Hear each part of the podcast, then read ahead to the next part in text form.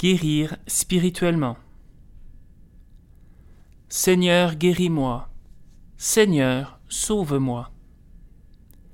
Je suis souvent bouleversé quand je rencontre des croyants fervents être terrassés par une maladie incurable, un cancer, et perdre la foi.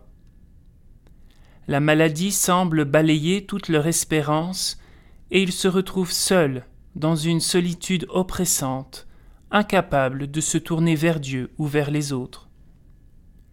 Comme Tobit, ils sont plongés dans l'obscurité comme les morts qui ne contemplent plus la lumière. Le chemin lumineux où ils suivaient le Christ avec joie et détermination est plongé dans les ténèbres, et ils avancent maintenant à tâtons, errant dans la nuit.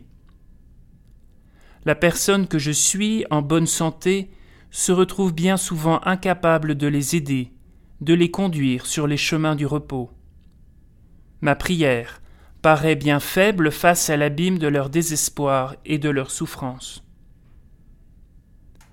Avec l'aide de Dieu, de sa grâce, il faut tenter de percer cette coquille de ténèbres pour que la lumière entre à nouveau et que le Seigneur puisse guérir ce cœur malade.